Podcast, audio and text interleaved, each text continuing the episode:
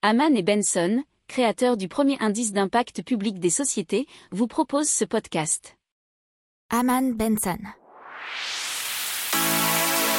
Le journal des stratèges. Boris Kalt.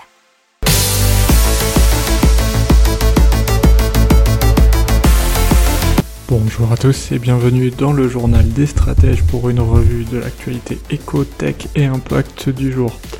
Avec à la une, on va vous parler du FMI et d'une taxe euh, provisoire sur les plus aisés les multinationales qui est en discussion.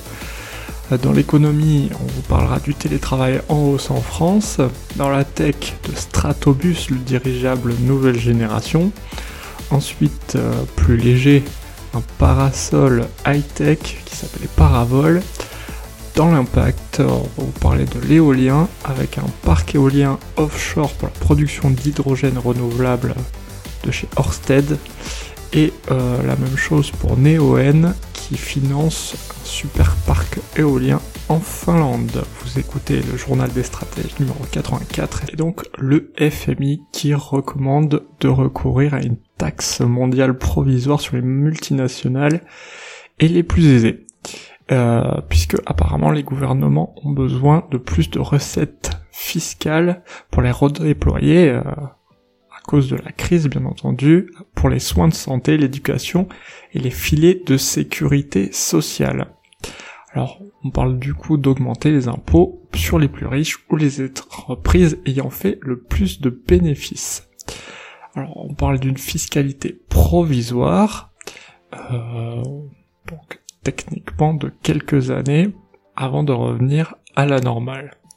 Mais on parle aussi d'un accord mondial sur une fiscalité minimale, c'est-à-dire un impôt minimal, que ce soit pour les entreprises et pourquoi pas pour les particuliers également. Allez, on parle télétravail, qui est en hausse selon un sondage de Harris Interactive qui est intervenu début avril.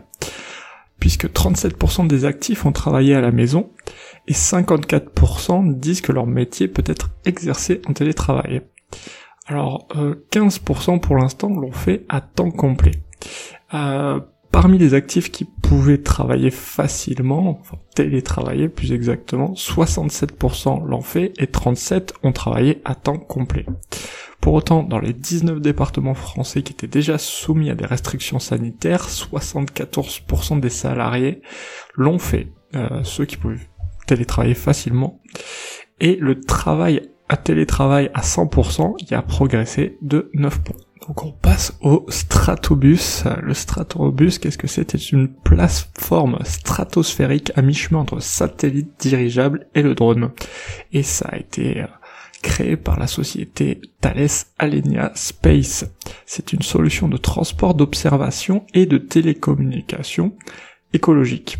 On l'appelle un dirigeable du futur qui est destiné à des applications aussi bien civiles que militaires dans des domaines de l'observation de la Terre, la surveillance, la télécommunication, mais aussi la navigation. Alors il y a beaucoup d'innovations techniques à l'intérieur, notamment un concentrateur solaire qui lui permet de maximiser les watts, une pile à combustible réversible permettant de disposer à bord d'une quantité d'énergie de jour comme de nuit, ainsi qu'un anneau assurant la rotation du dirigeable pour qu'il soit toujours face au soleil. Donc euh, ça va être lancé à Istres. Allez, un peu plus léger dans le journal des stratèges, on parle de paravol, c'est un parasol qui permet de protéger contre les vols et aussi contre le soleil bien entendu. Euh, le parasol qui dispose euh, alors d'un pied qui fait office de pelle, qui devient une encre une fois enfoui dans le sable, et aussi d'un petit coffre-fort qui permet de mettre des objets à l'abri. Donc c'est très sympa et très pratique. Allez, on vous parle éolien avec euh, notamment la société danoise Orsted qui va construire un parc éolien offshore à grande échelle en mer du Nord pour le relier à la production d'hydrogène dite renouvelable sur le continent européen.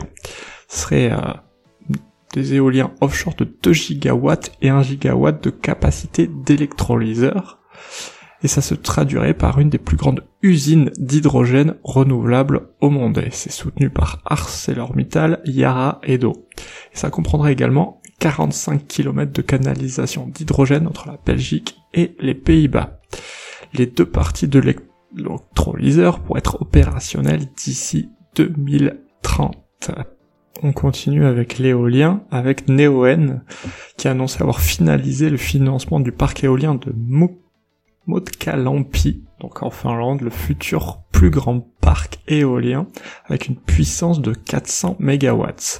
L'investissement total dans ce parc est estimé à 478 millions d'euros, hors coût de financement, annoncé la société. Le démarrage de la production d'énergie s'effectuera en deux phases, l'une fin 2022 et la seconde au troisième trimestre 2023. Voilà, c'est tout pour aujourd'hui. Je vous souhaite une excellente journée et je vous dis à demain pour de nouvelles infos. Ciao Pour approfondir ces sujets, abonnez-vous à la newsletter de Haman et Benson et écoutez nos autres podcasts que vous retrouverez dans les notes de l'émission ou sur notre site internet.